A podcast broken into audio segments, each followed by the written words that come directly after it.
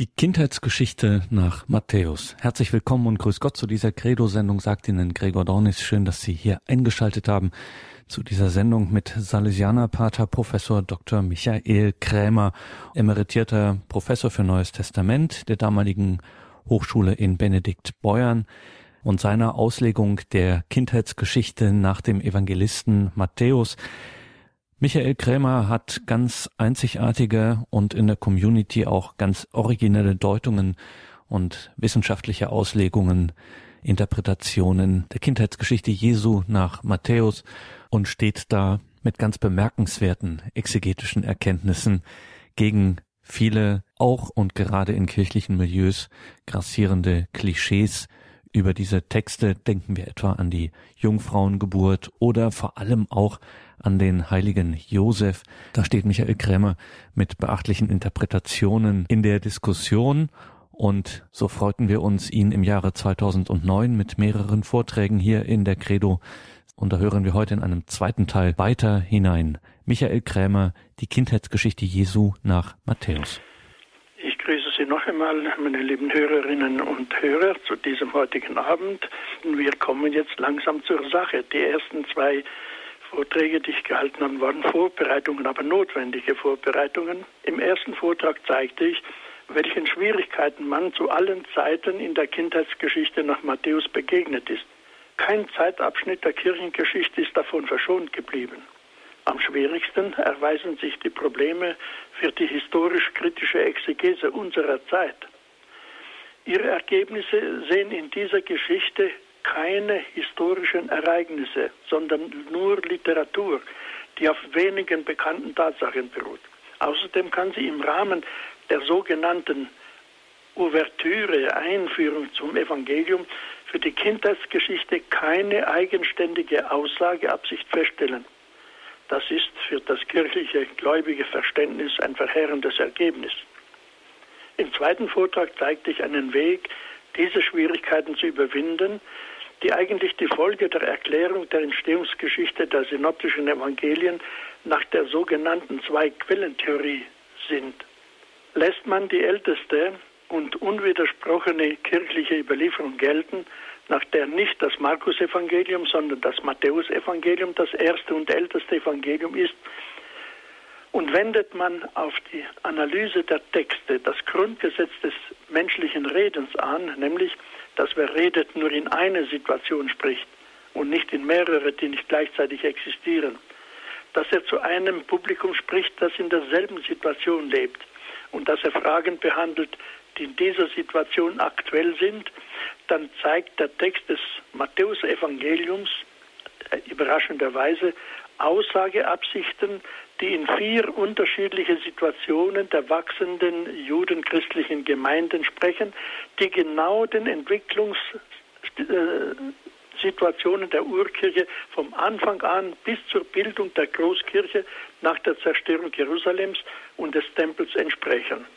Die erste Schicht dieser Texte spiegelt die Situation in der die Christen noch eng mit Israel zusammenleben und sich bemühen, ganz Israel für den Jesus-Messias zu gewinnen. Dieser Situation entsprechen die Texte, die alle drei synoptischen Evangelien gemeinsam haben und in derselben Abfolge. Dieser Text entspricht der ersten Stufe und bildet das Urevangelium.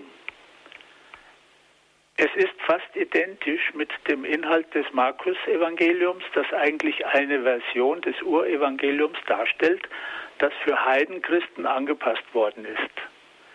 In diesem Urevangelium konnte eine Kindheitsgeschichte Jesu überhaupt keinen Platz finden, denn zu den Juden von der Kindheitsgeschichte des Messias zu sprechen, wäre ein Argument gegen und nicht für Jesus gewesen da man nach der allgemeinen Überzeugung von der Kindheit des Messias nichts wissen konnte. Da es aber den Jesusgläubigen nicht gelungen ist, Israel für den Glauben an den Jesus-Messias zu gewinnen, ist sehr bald eine neue Situation eingetreten, in der man die Messianität Jesu gegen Argumente, die gegen ihn zu sprechen scheinen, verteidigen musste. In dieser Situation entsteht die Kindheitsgeschichte als Widerlegung der Einwände gegen Jesus, weil man seine Kindheit kannte, da er allen bekannt in Nazareth aufgewachsen ist. Mit vielen anderen Argumenten nimmt man zu dieser Zeit auch die Kindheitsgeschichte in das Evangelium auf. Diese Kindheitsgeschichte will nichts aus der Kindheit Jesu erzählen, sondern nutzt diese Ereignisse aus seiner Kindheit, um nachzuweisen, dass er trotz dieses entgegenstehenden Anscheins der Messias ist. Heute wollen wir nun nach einer kleinen Verschnaufspause die Texte befragen ob sie denn tatsächlich einer solchen Aussageabsicht entsprechen.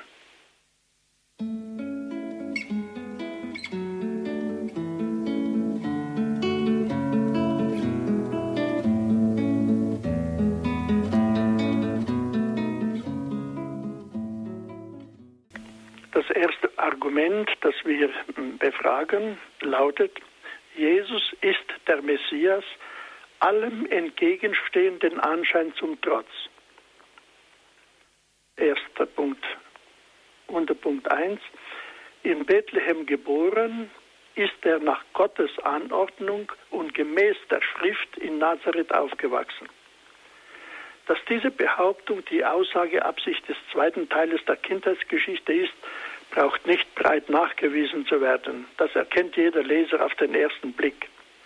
An der Geschichte der Weisen aus dem Morgenland soll gezeigt werden, es ist offiziell festgestellt worden, dass gemäß der Schrift der neugeborene König der Juden nach den Worten des Propheten Micha, Kapitel 5, Vers 1 und 3, in Bethlehem geboren wird.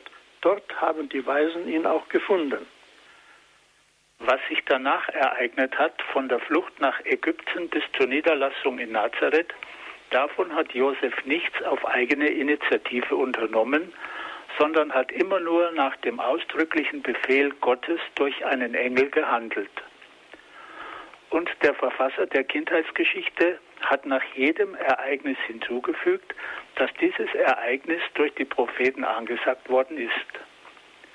Auch der Kindermord ist vorausgesehen, wenn er auch nicht die Absicht Gottes gewesen ist.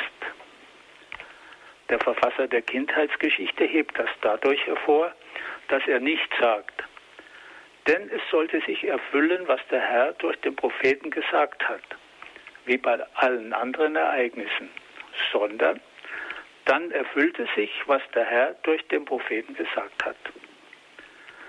Hier machen wir jetzt wieder eine kurze Pause, denn es kommen jetzt Argumente auf uns zu, für die wir eine frische Konzentrationsfähigkeit dringend brauchen.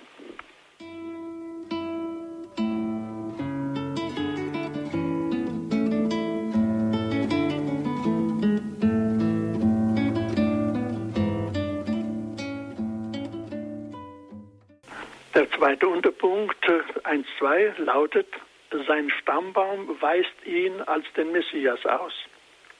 Der Stammbaum Jesu durchzieht die ganze Heilsgeschichte Israels von Abraham über David bis zum Messias. Schon im ersten Satz sagt der Verfasser dieses Stammbaumes, dass es um den Stammbaum des Jesus-Messias geht.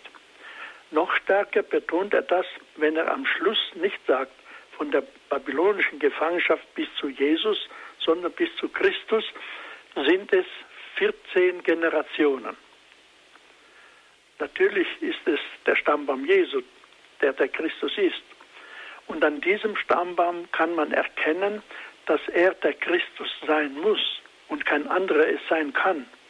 Das betont er mit dem Rückblick auf den Stammbaum in Vers 17. Dieser lautet, im Ganzen sind es also von Abraham bis David 14 Generationen. Von David bis zur babylonischen Gefangenschaft 14 Generationen. Und von der babylonischen Gefangenschaft bis zu Christus 14 Generationen.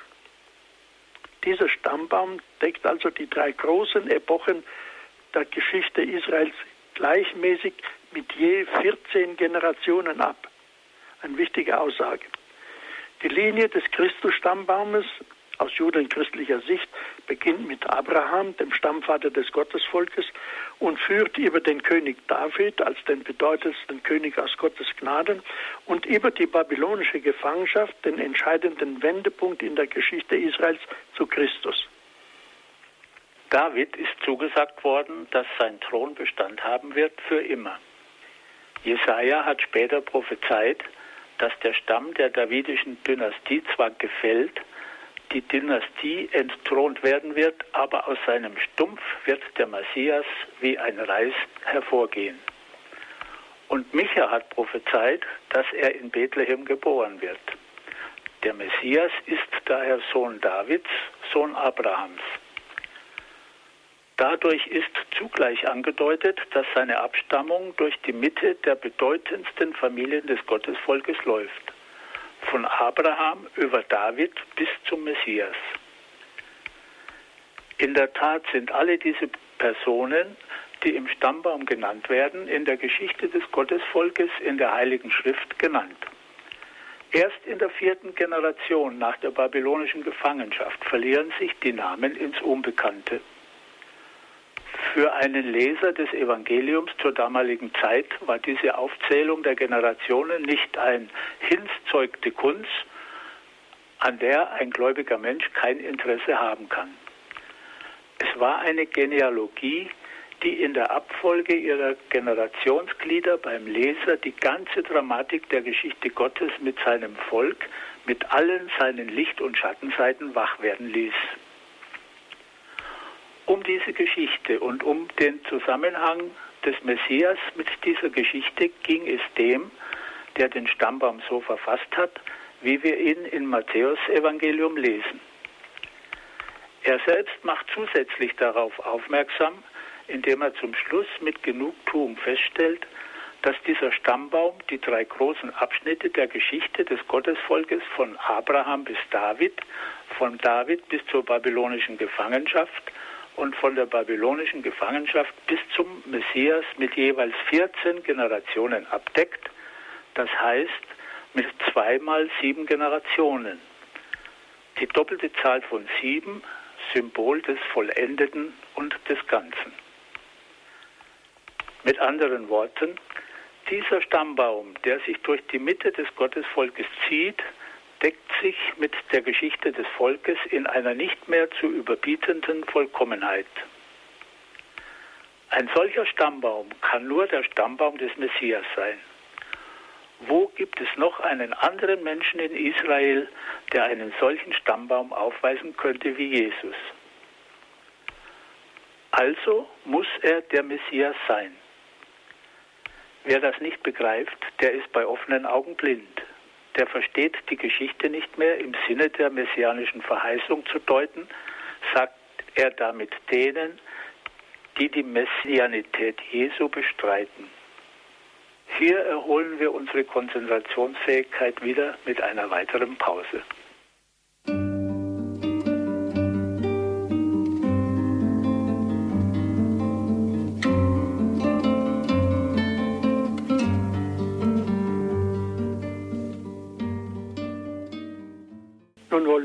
Fortfahren.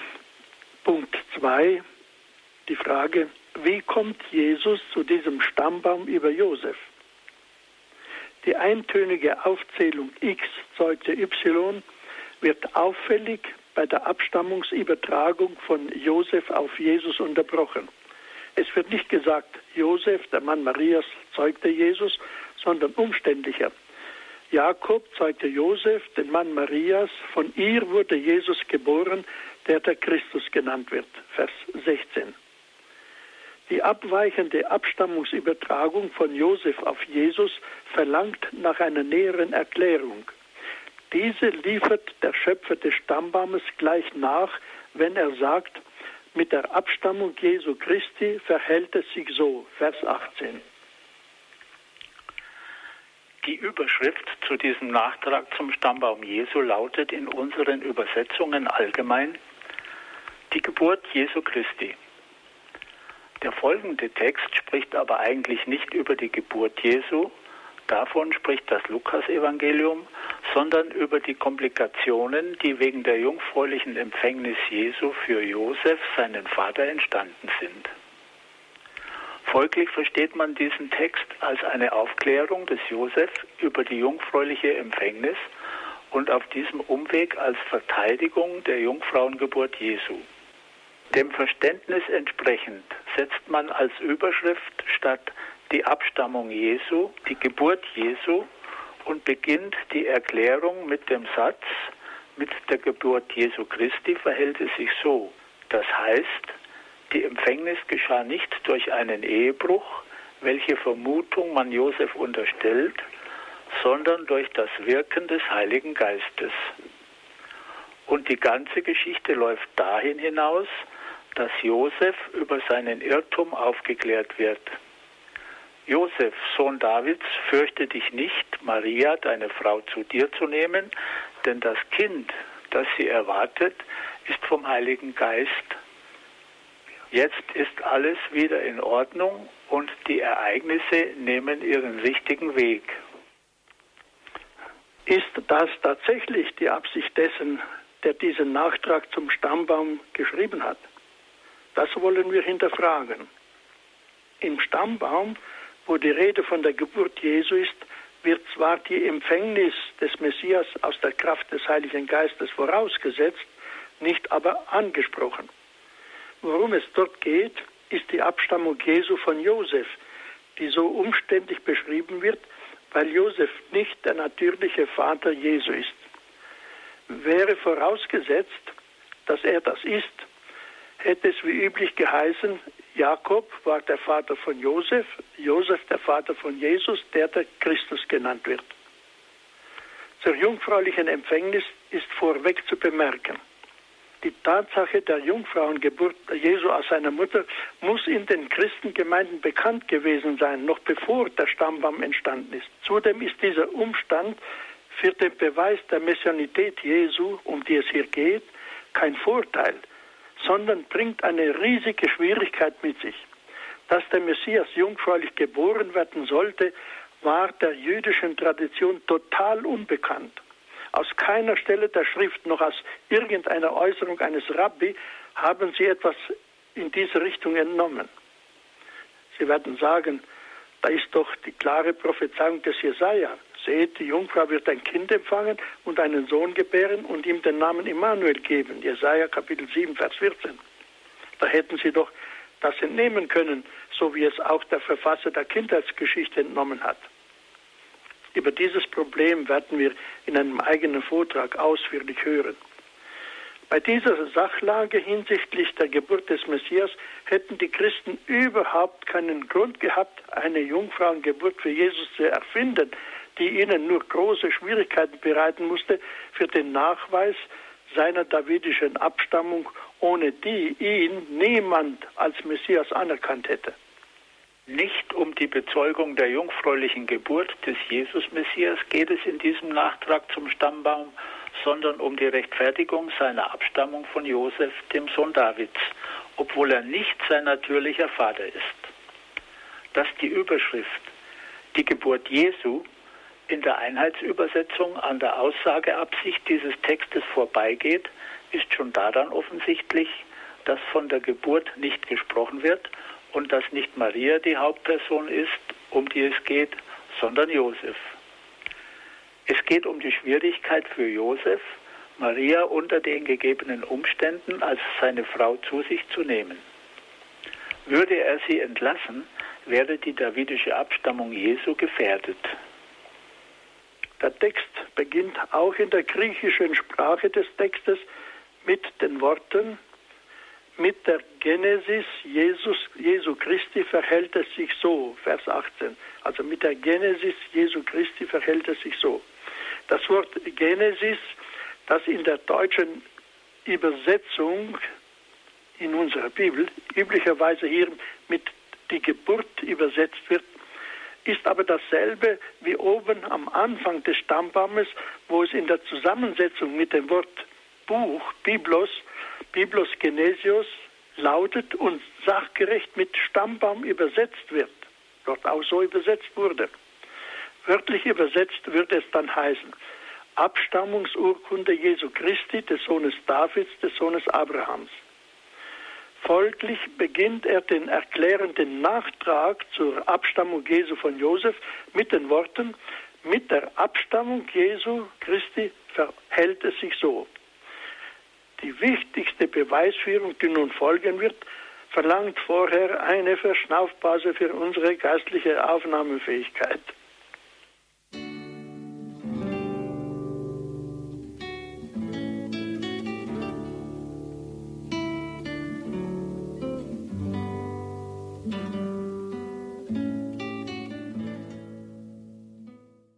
Nun der Text.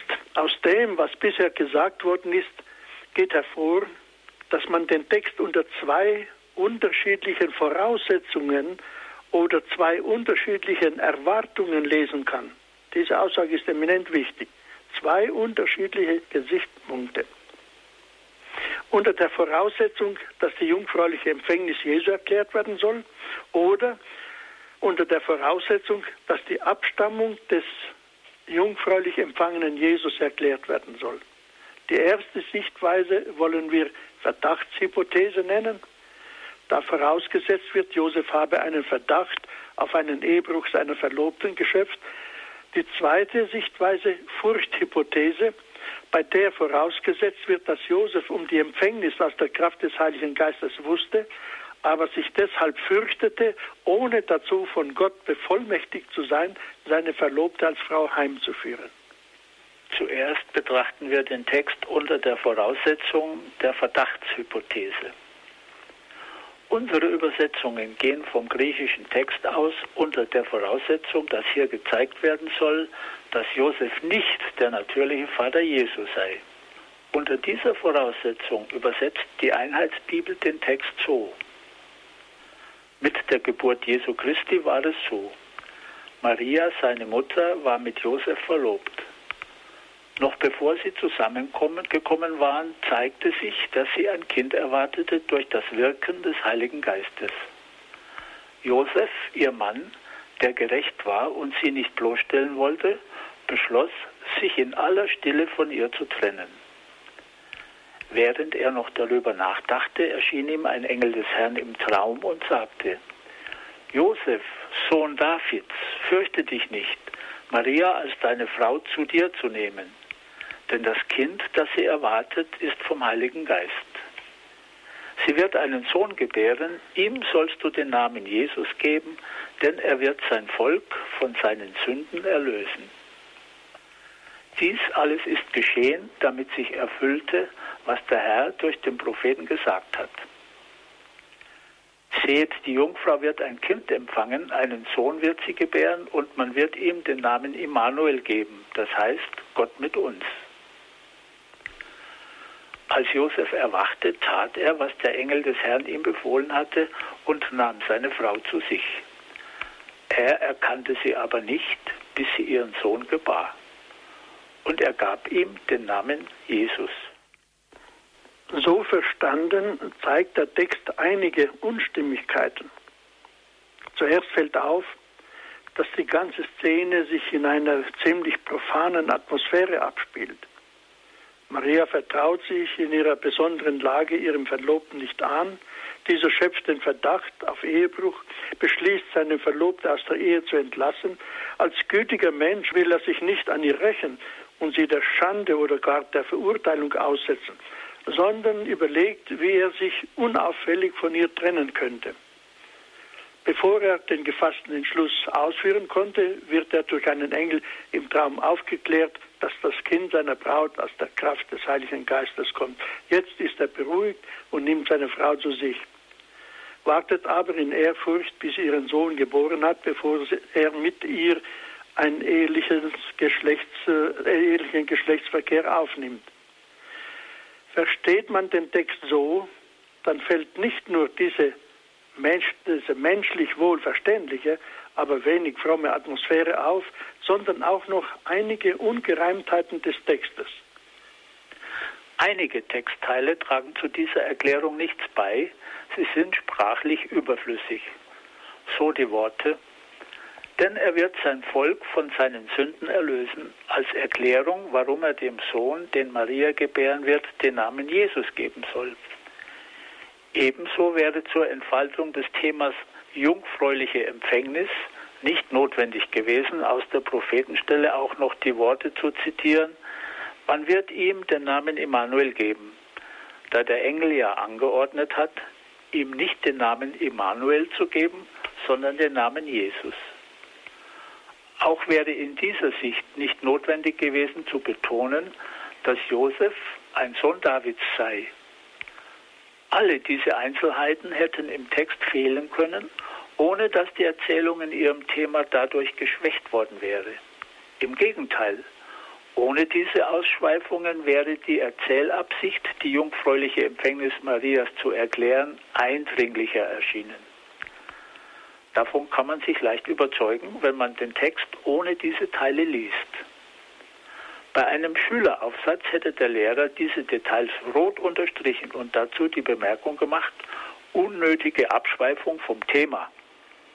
Diese drei genannten Ungereimtheiten könnten von den meisten Lesern auch als nicht störend empfunden werden.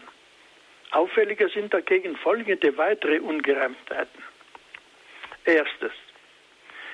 Das Vorgehen Josefs hinsichtlich der Auflösung der Ehe mit Maria wird damit begründet, dass Josef ein Gerechter war und deshalb Maria nicht an den Pranger stellen, sie nicht in der Öffentlichkeit als Ehebrecherin brand, brandmarken wollte. Liest man den Text nach der Verdachtshypothese, wird man das Verhalten Josefs nach jüdischer Mentalität unmöglich als das eines Gerechten bezeichnen können. Ein solches Verhalten entspricht keineswegs dem biblischen Sinn des Begriffs Gerechter. Ein Gerechter ist ein Mann, der das Gesetz Gottes treu befolgt nun sagt das Gesetz, dass eine Ehebrecherin nicht nur aus der Ehe entlassen werden, sondern auch mit dem Tod bestraft werden muss. Denken wir an die Szene mit der Ehebrecherin aus dem Johannesevangelium Kapitel 8, Vers 1 bis 11. Man muss also bei der Unterstellung, Josef vermute einen Ehebruch, die Qualifizierung des Josefs als Gerechter abgeschwächt, als gütig, barmherzig, dahingehend deuten, dass er im Sinne des Neuen Testamentes als aus Barmherzigkeit und Mitleid mit der Sünderin schonend umgehen will, nicht nach der Vorschrift des Gesetzes. Punkt 2. Auch die Furcht, die Josef zugeschrieben wird, muss abgeschwächt verstanden werden. Aus den Worten des Engels geht hervor, dass Josef sich fürchtet, Maria als Frau zu sich zu nehmen. Diesen Ausdruck muss man natürlich abgeschwächt verstehen. Seine Furcht ist eigentlich keine Angst im wahren Sinne des Wortes, sondern ein Widerwille, sich von seiner Frau Hörner aufsetzen zu lassen. Dritter Punkt. Weiter ist die Absicht, Maria geheim zu entlassen, ein unmögliches Vorhaben. Man kann das aus dieser Situation nur so verstehen, dass Josef es so unauffällig tun will wie möglich. Dann kann er aber seine Absicht nicht öffentlich, sie nicht öffentlich anzuprangern, nicht verwirklichen.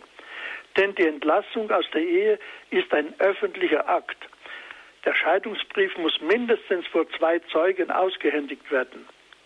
Und außerdem, wenn Maria das Kind gebären wird, stellt sich doch die Frage, woher das Kind, wenn Josef sie als Schwangere verstoßen hat dann ist sie nicht nur der Schande ausgesetzt, es besteht auch noch die Gefahr, dass man sie des Ehebruchs bezichtigt.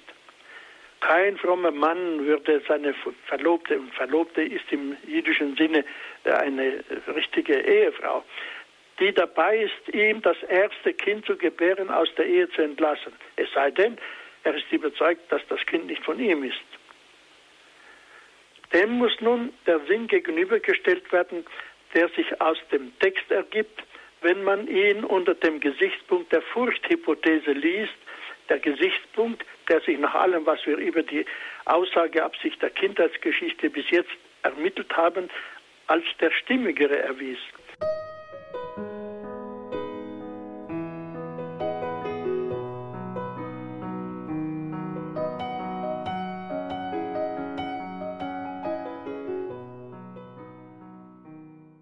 Sie haben eingeschaltet in der Credo-Sendung bei Radio Horeb und Radio Maria. Hören Sie heute eine weitere Folge zur Kindheitsgeschichte nach Matthäus, eine Reihe aus dem Jahre 2009 mit Salesianerpater Professor Dr. Michael Krämer, emeritierter Professor für Neues Testament an der damaligen Hochschule Benedikt Beuern. Ich mache Sie aufmerksam, dass wir jetzt äh, in der Mitte angelangt sind, im Herzstück, das heißt auch in der Mitte der Schwierigkeiten, mit denen wir es zu tun haben. Und äh, ich äh, hoffe, dass jetzt allmählich äh, anfängt, ein Licht aufzugehen, indem man diese Schwierigkeiten tatsächlich äh, menschlich und vernünftig verstehen kann. Nun, gleich zur Sache. Im ersten Vortrag sahen wir die Schwierigkeiten, deren alle Epochen der Kirchengeschichte in der Kindheitsgeschichte nach Matthäus begegnet sind. Im zweiten zeigte ich den Weg zu einem befriedigenderen Verständnis, wenn man das Matthäusevangelium als das älteste Evangelium der Kirche gelten lässt, wie das die unwidersprochene Tradition der ersten Jahrhunderte der Kirche bezeugt und auf den Text des Matthäusevangeliums das Grundgesetz des Redens anwenden, das besagt. Wer redet, spricht nur in eine Situation und nicht in mehrere, die nicht gleichzeitig existieren. Er spricht nur in seine aktuelle Situation. Er spricht zu einem Publikum, das sich in derselben Situation befindet und er behandelt Fragen, die in dieser Situation aktuell sind. Was hier mit Situation gemeint ist, kann ich wohl jedem verständlich so erklären. Die zwölfjährige Herrschaft des Nationalsozialismus in Deutschland war eine solche Situation. Die Zeit zwischen dem Ersten Weltkrieg und dieser Herrschaft war eine ganz andere Situation. Und die Zeit nach dem Zweiten Weltkrieg war wieder eine ganz andere Situation. Wenn Sie Schriften aus allen diesen drei Situationen lesen, dann können Sie feststellen, dass jeder Autor, der sprach oder schrieb, nur in eine dieser drei Situationen sprach, nicht in zwei oder gar in alle drei. Er konnte zwar Aussagen über die vergangene oder über die kommende Situation machen, er sprach aber immer so, wie er nur in seiner Situation darüber sprechen konnte. Was er sagte, wird vielleicht andeutungsweise dem ähnlich sein, was in den anderen Situationen aktuell war oder aktuell sein wird. Er wird aber nie so sprechen, wie die gesprochen haben oder sprechen werden, die aktuell in jenen Situationen lebten. Nach dieser Erforschungsmethode zeigt sich, dass das Matthäusevangelium mit der Entwicklung der Urkirche in vier Etappen gewachsen ist. Diese Situationen sind uns aus den Schriften des Neuen Testamentes wohl bekannt. Erstens, in der ersten Etappe besteht noch ein enges Zusammenleben der Jesusgemeinde mit dem Judentum. In dieser Situation ist man noch voller Hoffnung, ganz Israel für den Jesus-Messias gewinnen zu können. In dieser Situation und zu diesem Zweck entsteht das Urevangelium, das die Tradition dem Apostel Matthäus zuschreibt. Zweitens. Diese Hoffnung hat sich nicht erfüllt, weil die große Mehrheit der Juden auch weiter im Unglauben verblieb und den Anspruch Jesu, der Messias zu sein, bekämpfte, ergab sich die Notwendigkeit, mit ihnen zu polemisieren und die Messianität Jesu zu verteidigen. In dieser Situation und zu diesem Zweck entstand die Kindheitsgeschichte und wurde mit anderen in dieser Situation aktuellen Texten in das Evangelium aufgenommen. Dritte Situation. Nach der Trennung der Urkirche vom Judentum und mit dem Auftreten des Paulus entstand eine neue Situation. Es entstand innerhalb der Christenheit die Diskussion um die Frage, ob das mosaische Gesetz neben dem Christusmysterium auch weiter als notwendiger Heilsweg Geltung hat oder nicht. Das Apostelkonzil entschied, dass die Christen aus dem Heidentum nicht auf das mosaische Gesetz verpflichtet sind. Siehe Apostelgeschichte Kapitel 15. Die Judenchristen aber wohl so lange darauf verpflichtet bleiben, bis Jesus als Messias wiederkommen wird, um das messianische Gottesreich endgültig aufzurichten.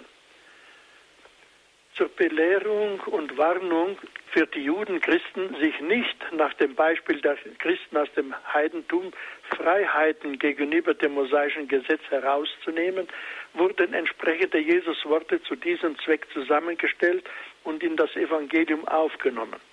Es sind dann die sieben, acht. Das Auffälligste ist Matthäus Kapitel 5, Vers 17 bis 19. Ich zitiere es direkt. Da heißt es, meint nicht, ich sei gekommen, das Gesetz und die Propheten aufzuheben.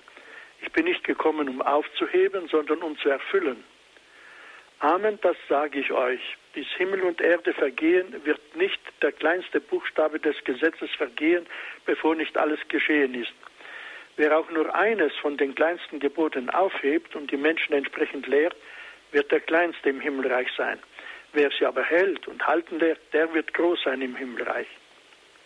Angesichts dieses Textes können wir feststellen, also als Wissenschaftler, von Jesus ist hier offensichtlich nur das Wort ich bin nicht gekommen, das Gesetz und die Propheten aufzuheben, sondern zu erfüllen. Der Rest kommt von dem, der seine Judengemeinde, Judenchristengemeinde mahnt, sich nicht an den Heidenchristen hinsichtlich des mosaischen Gesetzes ein Beispiel in ihrem Verhalten zu nehmen. Der das Gesetz hält, wird der Größte sein und wer es nicht hält, der wird der Letzte sein. Aber hinausgeworfen ist keiner. Zum vierten Punkt. Nach der Zerstörung Jerusalems und des Tempels im jüdisch-römischen Krieg von 66 bis 70 nach Christus und der Zerstreuung der judenchristlichen Gemeinden aus Palästina entstand wieder eine neue Situation. Die Zahl der Christen aus dem Heidentum, die paulinischen Gemeinden, hat die Zahl der Judenchristen zu einer Minderheit im Christentum werden lassen und ihr Einfluss hat sehr stark abgenommen.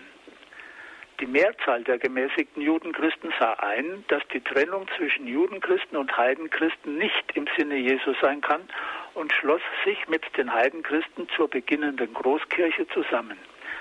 In dieser Situation erhielt das Matthäusevangelium seine endgültige Gestalt und den Inhalt, wie wir es jetzt kennen. Nach diesem Grundgesetz des Redens kann die Kindheitsgeschichte nicht erst in dieser letzten Phase nach 70 nach Christus entstanden sein, denn in der Phase der beginnenden Großkirche ist die Frage nach der Messianität Jesu kein aktuelles Problem mehr. Die zweite Etappe der Entwicklung der Kirche und das ihr entsprechende Wachstum des Evangeliums hat, wie wir wissen, früh stattgefunden und war daher sehr wahrscheinlich nicht in griechischer Sprache, sondern auf Aramäisch verfasst. Liest man den Text in Griechisch, zeigt er sich im Sinne der Verdachtshypothese. Das heißt, die Worte des Engels an Josef geben eine Antwort auf den Verdacht Josefs, es handelt sich bei der Schwangerschaft seiner Verlobten um einen Ehebruch. Die Worte des Engels lauten, Josef, Sohn Davids, fürchte dich nicht, Maria, deine Frau, zu dir zu nehmen, denn das Kind, das sie empfangen hat, ist vom Heiligen Geist. Die Ungereimtheiten der sprachlichen Mittel, die vom Verfasser zu diesem Aussagezweck verwendet worden sind, wie wir im letzten Vortrag festgestellt haben, sind nicht wenige. Liest man den Text als ursprünglich in Aramäisch geschrieben, so kann er auch im Sinne der Furchthypothese verstanden werden. Das heißt, die Worte des Engels an Josef können in diesem Fall nicht nur als eine Erklärung darüber, woher die Schwangerschaft Marias stammt, sondern ebenso gut als eine Behebung der Furcht Josefs verstanden werden, Maria als Frau zu sich zu nehmen, weil das Kind aus der Kraft des Heiligen Geistes empfangen wurde. Nun bleibt uns in diesem vierten Vortrag die Frage zu stellen zu beantworten, wie der Text sich verhält, wenn er unter der Voraussetzung der Furchthypothese und aramäisch geschrieben gelesen wird. Nun zum Text gelesen unter der Voraussetzung der Furchthypothese. Geht man von der Annahme aus, dass die Kindheitsgeschichte nicht erst in den Jahren nach 70 nach Christus in griechischer Sprache geschrieben worden ist, sondern zur Zeit der Auseinandersetzung der Urkirche mit dem Judentum um den Messianitätsanspruch Jesu und das heißt noch vor der Trennung der Judenchristen von der Synagoge, dann darf angenommen werden, dass der Text viel früher und in aramäischer Sprache verfasst gewesen sei. Trifft das zu, dann können die Worte des Engels an Josef nicht nur als eine Aufklärung über die Herkunft der Schwangerschaft seiner Verlobten verstanden werden, sondern mit gleicher Berechtigung auch als Behebung der Furcht Josefs, Maria ohne Bevollmächtigung von Gott als seine Frau zu sich zu nehmen. Dazu brauchen wir aber eine kurze sprachliche Auskunft über die aramäische Sprache. Die aramäische Sprache ist arm an Verbindungspartikeln, mit denen die unterschiedlichen Arten von Nebensätzen mit einem Hauptsatz verbunden werden. Der Nebensatz, das Kind, das sie empfangen hat, ist vom Heiligen Geist, kann mit dem Hauptsatz, Josef, Sohn Davids, fürchte dich nicht, Maria, deine Frau zu dir zu nehmen, auf Deutsch als Aufklärung verstanden werden, woher diese Schwangerschaft kommt, oder als Beschwichtigung der Furcht, weil das Kind vom Heiligen Geist ist. Wenn als Aufklärung, woher das Kind kommt, dann lautet der Satz auf Deutsch so. Josef, Sohn Davids, fürchte dich nicht, Maria, deine Frau, zu dir zu nehmen, denn das, was in ihr empfangen ist, ist vom Heiligen Geist. Wenn er als Beschwichtigung der Furcht gedacht ist, dann lautet der Satz auf Deutsch so.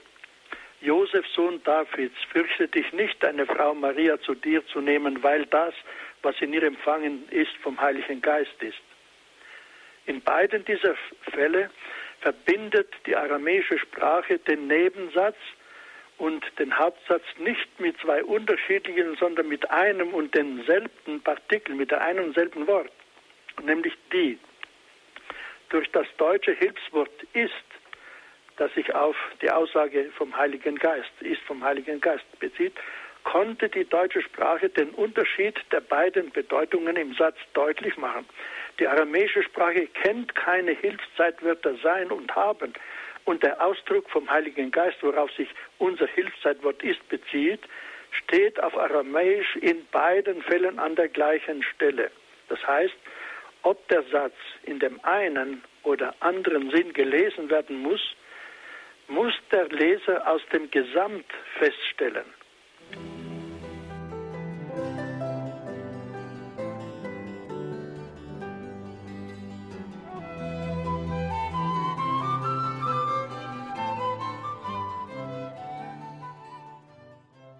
welche Ungereimtheiten des Textes sich ergeben, wenn man die Worte des Engels an Josef als eine Aufklärung darüber betrachtet, woher die Schwangerschaft Marias kommt, haben wir im vorausgegangenen dritten Vortrag ausführlich besprochen. Hier müssen sie kurz erwähnt werden, um zu sehen, ob sie verschwinden, wenn man den Text im Sinne der Furchthypothese liest. Dazu der erste Punkt. Im Zeichen der Verdachtshypothese gelesen, atmet die Erzählung keine fromme religiöse Atmosphäre. Da geht es um den Verdacht Josefs, Maria sei schwanger aufgrund eines Ehebruchs.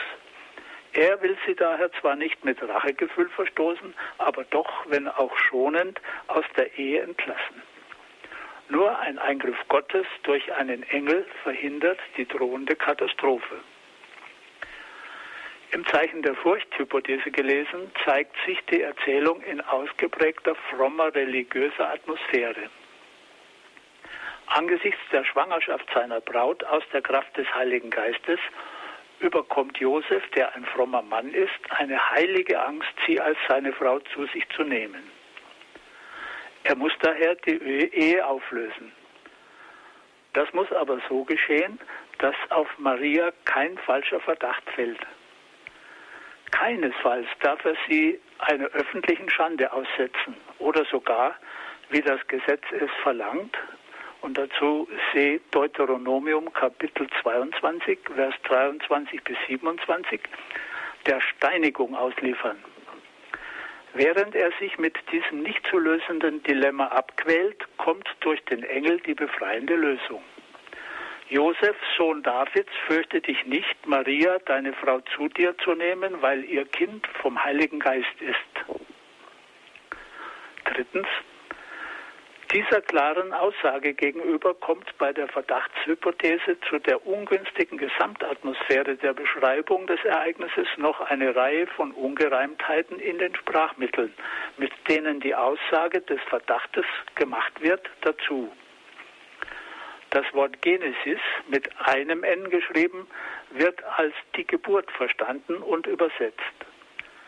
Das griechische Wort für Geburt heißt Genesis und wird mit zwei N geschrieben. Genesis ist dasselbe Wort wie im ersten Satz des Stammbaums Biblos Genesios Jesu Christu, wo es als Stammbaum Jesu Christi übersetzt wird. Wörtlich das Buch der Abstammung Jesu Christi.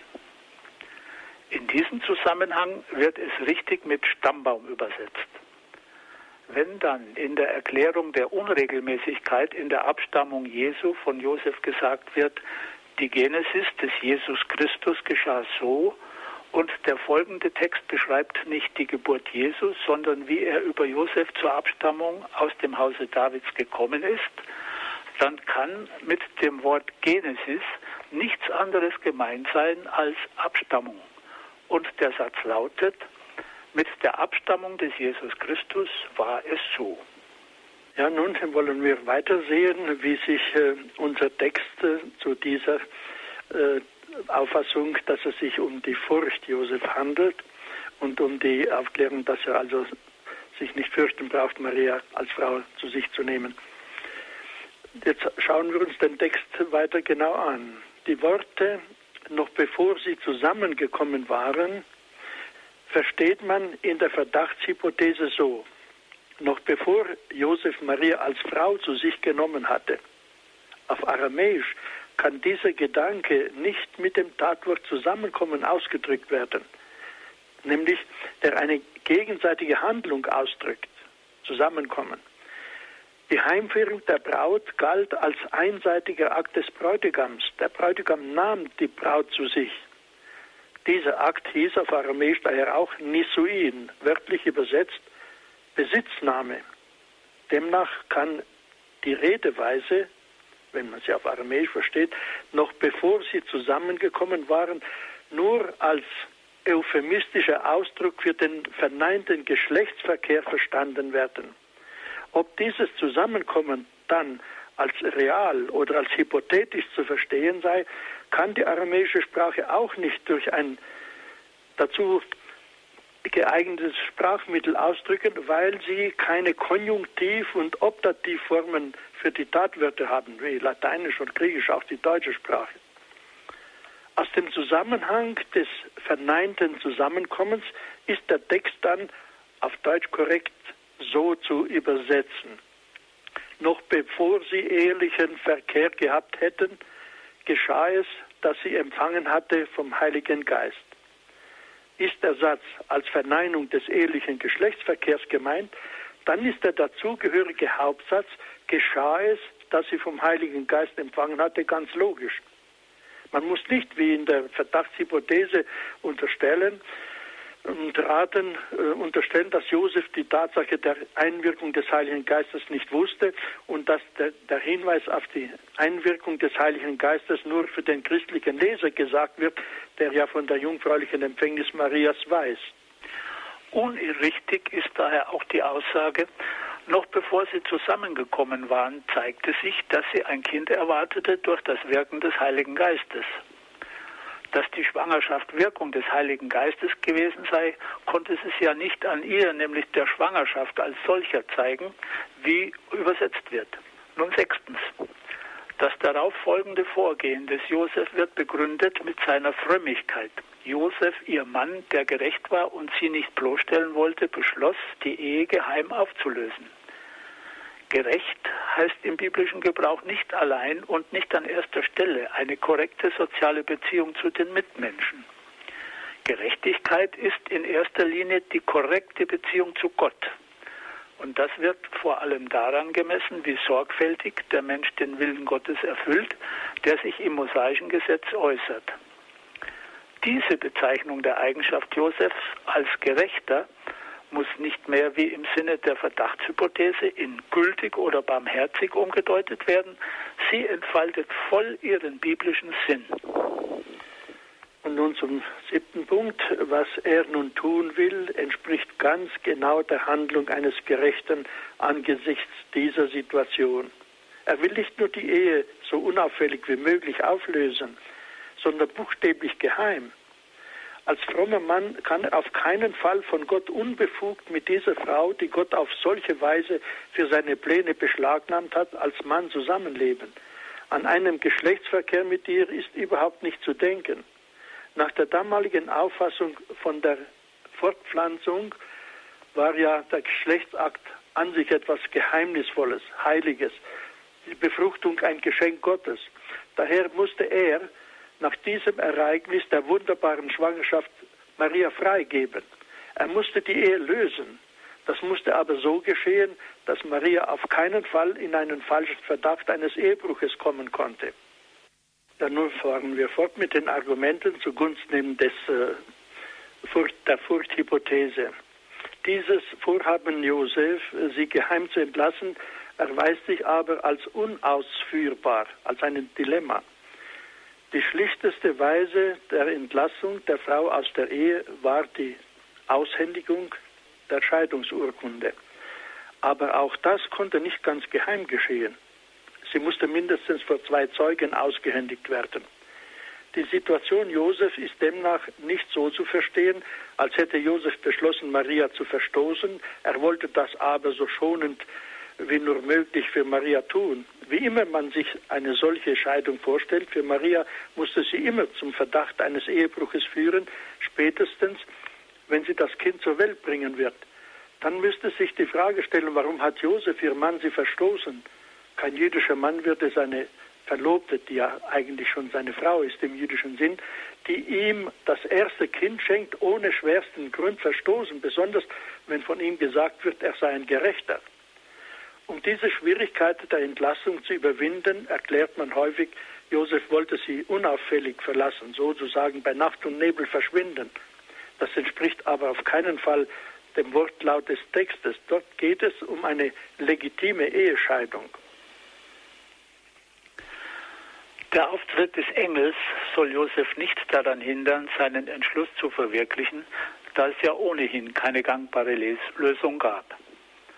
Vielmehr hilft ihm der Engel, sein scheinbar unlösbares Problem so zu lösen, indem er ihm die Furcht vor der Ehe mit Maria nimmt. Das Wort des Engels ist in diesem Zusammenhang nur so als logisch zu verstehen.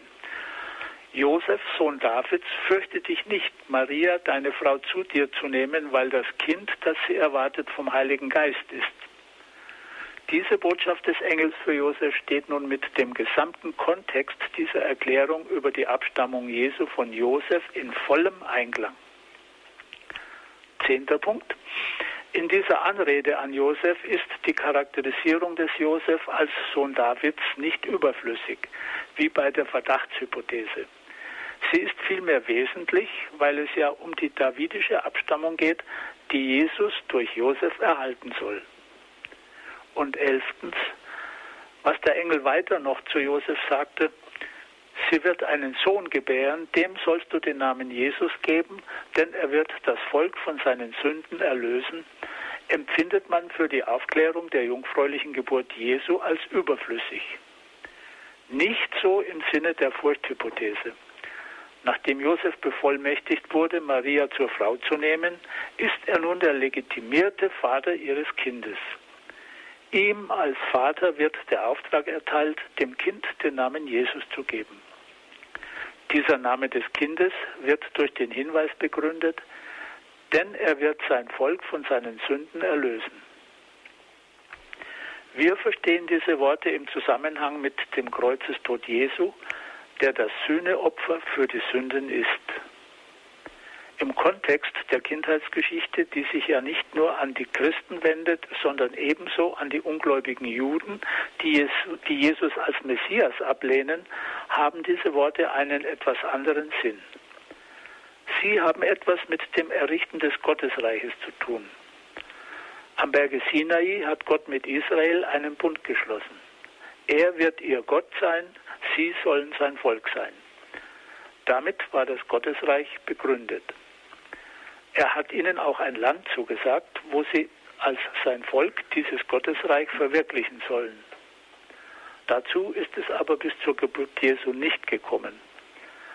Sie trauten sich nicht schon gleich zu Beginn nach dem Bundesausschluss auf den Befehl Gottes hin in das Land zu ziehen.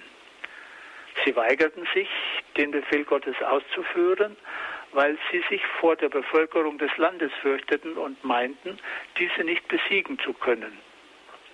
Die Strafe dafür waren die 40 Jahre in der Wüste.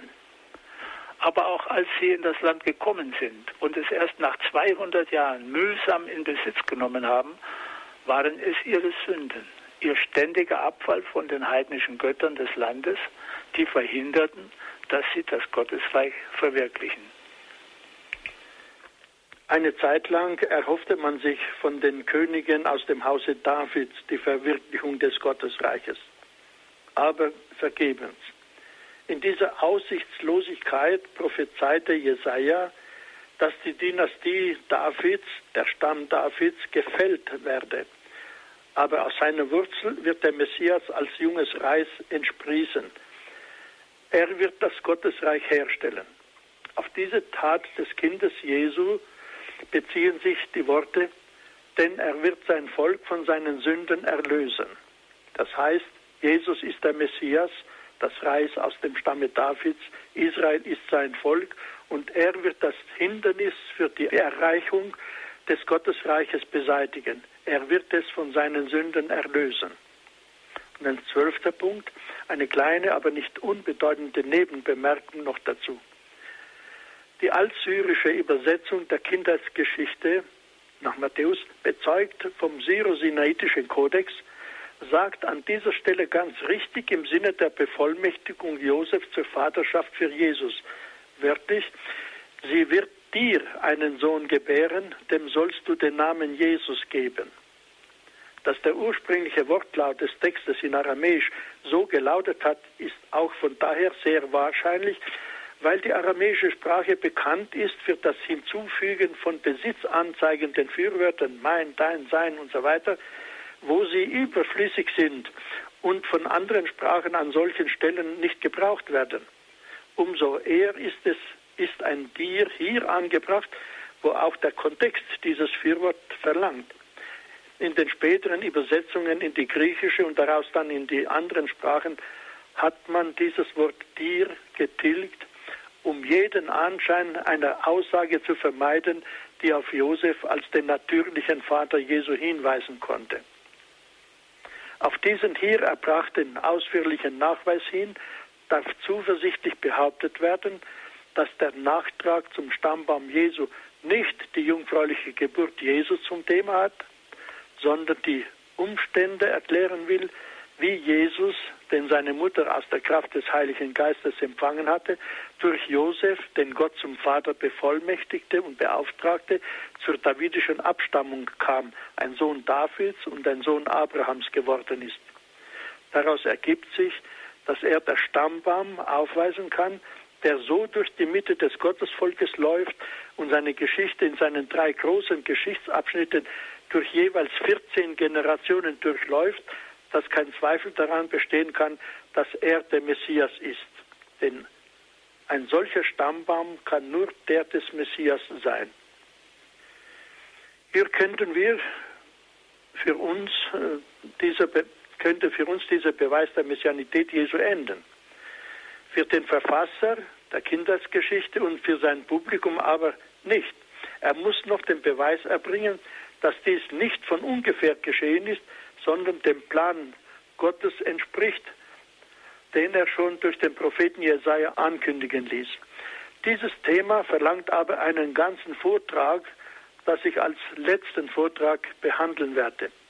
Im nächsten Vortrag wollen wir uns die Durchführung des Befehls des Engels an Josef mit seiner Schwierigkeiten ansehen.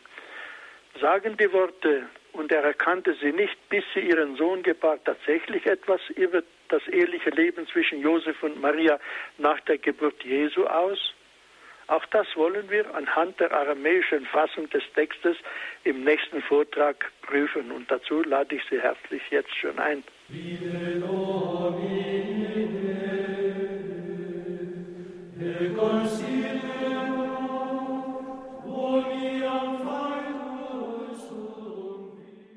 In der heutigen Credo-Sendung bei Radio Horeb und Radio Maria hörten Sie in einer weiteren Folge Salesianerpater Professor Dr. Michael Krämer mit einer Reihe zur Kindheitsgeschichte Jesu nach Matthäus, eine Reihe aus dem Jahre 2009.